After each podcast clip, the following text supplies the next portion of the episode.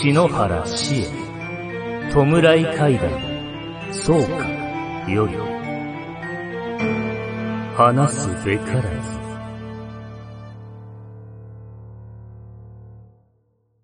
ほんと、あの人のせいで。としえさんの唯一の楽しみは、孫のゆいなちゃんに会えることだった。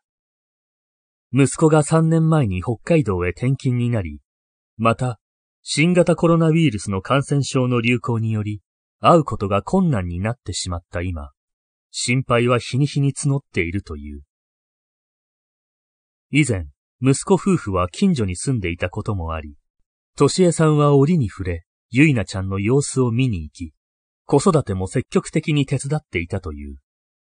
その甲斐あってか、ゆいなちゃんもとしえさんによく懐いていた。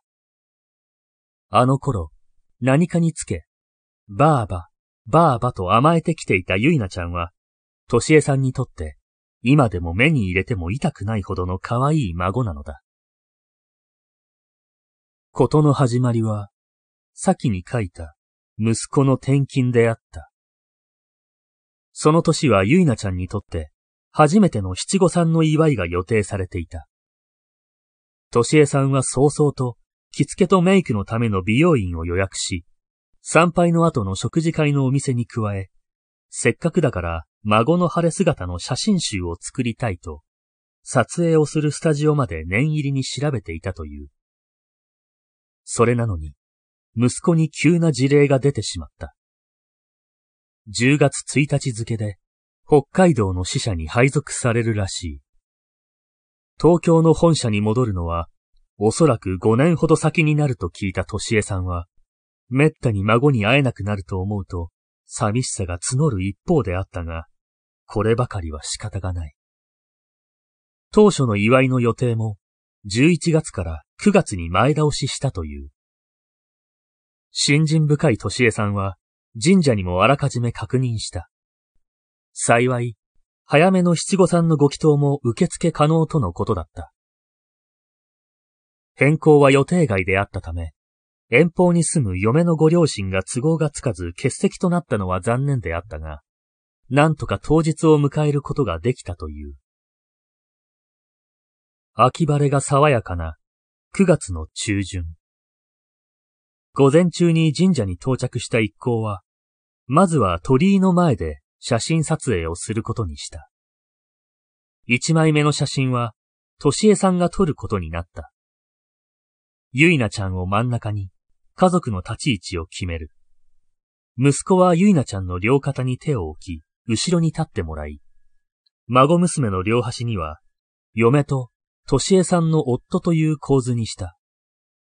デジタルカメラのファインダー越しに、もっと右に寄って、あ、今度は寄りすぎ、などと指示をしている間に、ゆいなちゃんの様子がおかしくなったという。怯えた顔で、真ん中で映るのは嫌だ、ついには泣き出してしまったのだ。嫁の後ろにしがみついて、ママ、助けて、と、震えているゆいなちゃんに急いで駆け寄り、なだめながら訳を聞いてみた。夫が困った顔で、ゆいなちゃんにしきりに謝っていたので、おおよその察しはついていたのだが、あのね、じいじが真ん中で映ると、お化けに連れて行かれるって。泣きすぎてしゃっくりをあげていたゆいなちゃんだったが、落ち着きを取り戻すと、こっそり教えてくれた。また、この人ったら。夫は年がいもなくいたずら好きで、よく孫のゆいなちゃんに怖い話を聞かせては、怖がらせていたのだ。今回は大昔に流行った三人で写真を撮ると真ん中の人は早死にするという噂話を小さい子にもわかるように伝えたのだろう。いつもと同じじいじの悪ふざけよ。後でばあばが叱っておくからね。涙でぐしゃぐしゃになった孫の顔にファンデーションを塗り直し、紅を刺す。その後、先ほどと同じように、ゆいなちゃんを中心に鳥居の前に並んでもらった。ゆいなちゃんも今は笑っているし、もう大丈夫だろう。やれやれと、もう一度デジタルカメラで撮ろうとすると、また、ゆいなちゃんの表情がおかしくなった。拳を握りしめ、仁王立ちのまま、唇をぎゅっと噛み、カメラではなく遠くの方を睨んでいた。笑うように催促しても、としえさんの声は耳に入っていないように、こわばったままだったという。今度は何？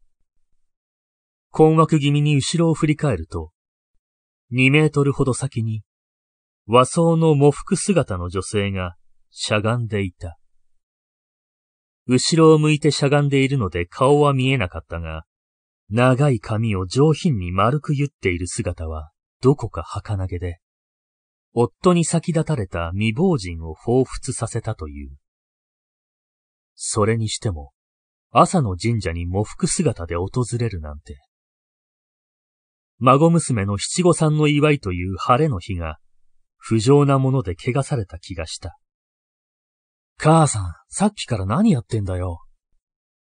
気がつくと、じれた息子が近くまで来ていた。みんな待っているんだから早くしてくれとせかしに来たのだ。でもあれちょっと見てよ。神社に喪服で来るなんて、汚れを持ち込んでいるようで嫌よね。息子に同意を促してみたが、何も見えていないのか、怪げそうな顔をするだけであった。え？そこにいるじゃない。ほら、あそこ。視線を向けると、喪服の女性はいつの間にか消えていた。きっと家にでも帰ったのだろう。気を取り直して写真を撮ろうと振り返ると、九段の女性は顔を伏せ、ゆいなちゃんのすぐ隣に佇んでいた。何か変だ。孫娘の肩に触れるかのごとく、真横に喪服姿の女が立っているというのに、誰も気にしていない。いや、違う。全員、あれが見えていないのかも。違和感を覚えた途端、体中が総気だった。どうしよう。どうすればいい？正体はわからないが、あの女は何か良くないものだと本能が告げていた。と、おもむろに女が伏せていた顔を上げた。顔全部が開いている口だったの。ランクイバをむき出しにして、だらだらとよだれを垂らしていて、孫娘を食らおうとしている。気がつくととしえさんは、ゆいなちゃんを抱きかかえて、全速力で鳥居をくぐっていた。神社の境内は神の領域。鳥居は神のいる場所と人間界を隔てる境界線であると教わったことを思い出したからだ。火事場の馬鹿力ってあるのよ。ほんと、あの時は必死だったから。鳥居を猛スピードでくぐり、転びそうになりながらも立ち止まったとしえさんが息を切らしながら振り向くと、女は前のめりでお腹に手を当てながら小刻みに震えていた。あれはお腹を抱えて大笑いしているんだ。少し間を置いてから気がついた。ふ、ふざけるな笑う姿を見て頭に来たとしえさんが大声でそう叫ぶと、女は霞のように消えてしまったという。その間、ゆいなちゃんを含む他の家族はみんな、わけがわからず、あっけに取られたように、としえさんを見ていただけだったようだ。説明しても信じてくれなくて大変だったわよ。私の頭がおかしくなったんじゃないかって本気で心配するし。でもね、私、あの女の大笑いを見て直感したの。あいつは、またユイナのところに来るって。あの子を必要に狙うはずだって。だから、神社ですぐに信用のおける筋の人に電話したの。魔除けの数珠を作ってもらったわ。ブレスレットとして付けさせているのよ。子供が肌身離さず持つためには、その方法が一番いいって言われたから。一年に一回、新しいものを作ってもらって送ってるわ。彼女の直感は当たった。北海道まで会いに行った時も、あの女は、ゆいなちゃんから片時も離れなかったという。魔除けの数珠が効いているのか、九段の女は口も開けられずに、顔を伏せたまま、孫娘のそばに佇んでいるだけだったが、数珠をつけている限りは大丈夫。ただ、ゆいなはね、今年小学校に入学したの。クラスの男の子から数珠のことをからかわれたみたいでね。外したいってぐずっているそうなのよ。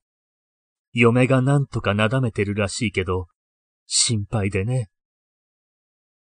息子の嫁、つまりゆいなちゃんのお母さんは、最初こそ信じてはいなかったが、今は娘を守るため、全面的に協力してくれ、学校の方にも、宗教上の理由で外すことはできないと交渉したらしい。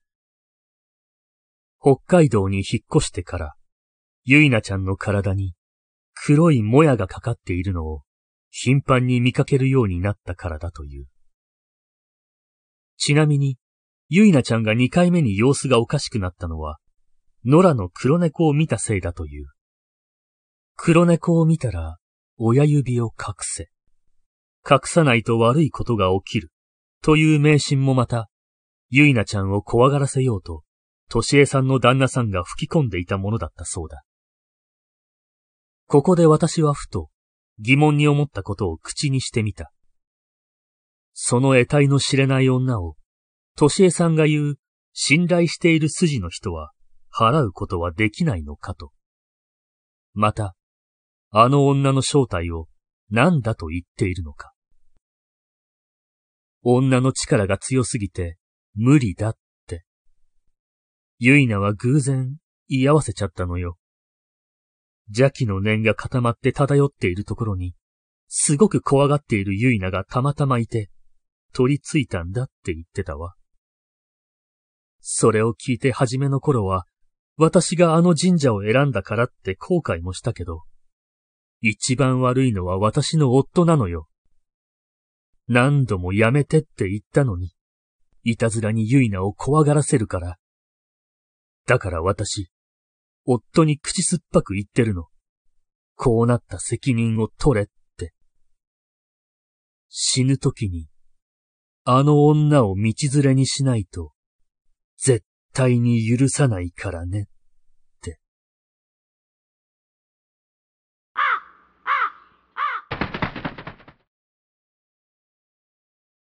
怪談作家、篠原志恵が書き下ろす、新婚の実話怪談集。